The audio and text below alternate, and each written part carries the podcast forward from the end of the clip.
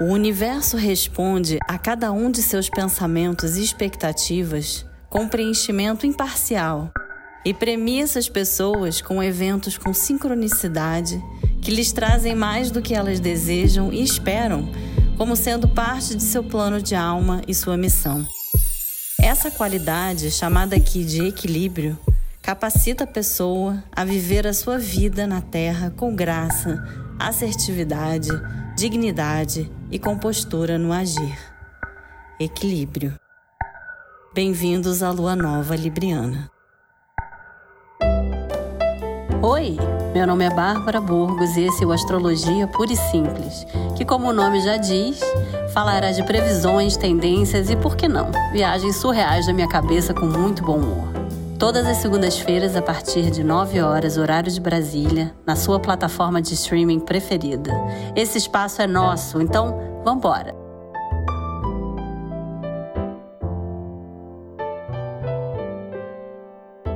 Lua nova, tempo em que os luminares brincam de se esconder, mas esse esconder guarda grande produção, aquilo que procria, cria e nasce, ainda longe dos olhos do público com efeitos que vão de um mês até seis meses de duração, marca o início de um período de germinação, em estado de larva, que dali vira lagarto, para então borboletear mais à frente. Por ora, cuide de ainda não divulgar seus planos, ainda mais que, com o Mercúrio retrógrado, eles são bem capazes de mudar. A alunação libriana, antes de tudo, fala de equilíbrio, não do que apenas é bom para mim ou para você, mas para o nós.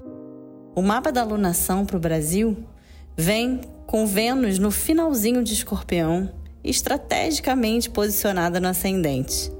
Mais um significador do que vamos tratar esse mês, a começar por essa semana, a tênue linha em que caminha o equilibrista.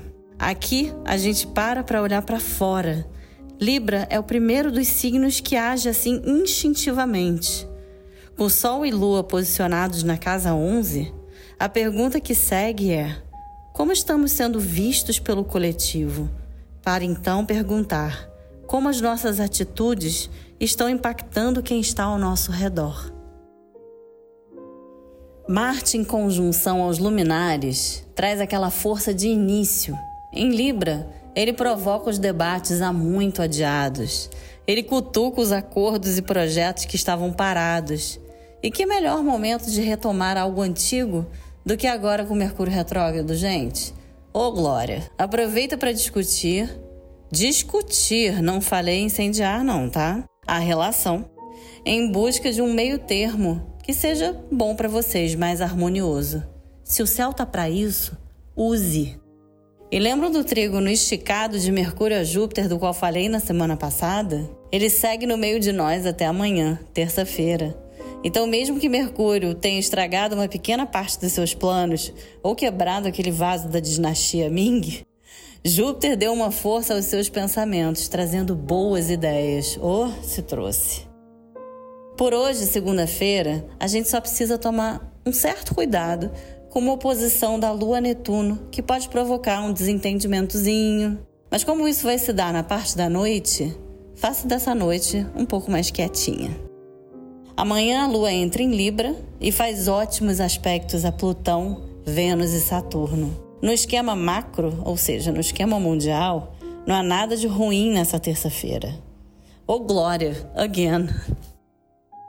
Quarta-feira, finalmente, a lua se faz nova às 8 e 6 da manhã. E ó, Plutão, depois de quatro meses retrogradando em Capricórnio, retoma seu movimento direto. E é como se um peso levantasse das costas.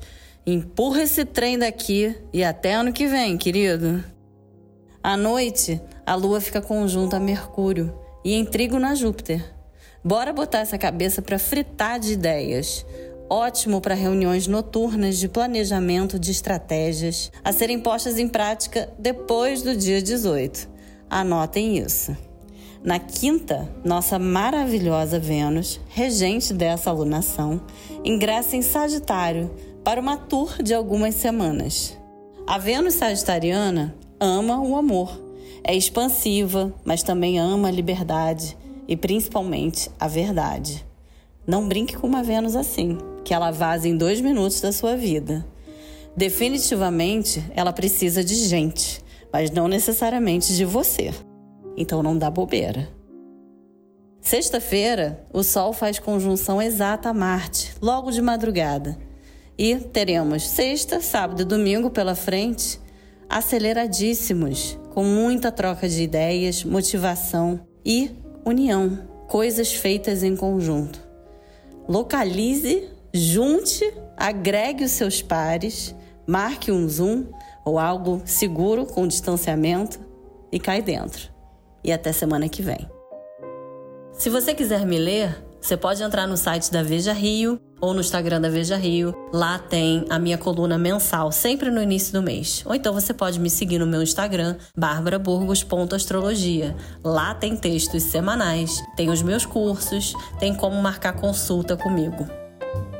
Queria agradecer a Nanda Torres, produtora desse podcast, responsável por essa mágica toda e Alicia Monteiro, que deixa minha vida toda nos trinques para que eu possa estar aqui conversando com vocês. Muito obrigada por ter me ouvido. Até semana que vem. Bom dia, boa tarde, boa noite e um beijo.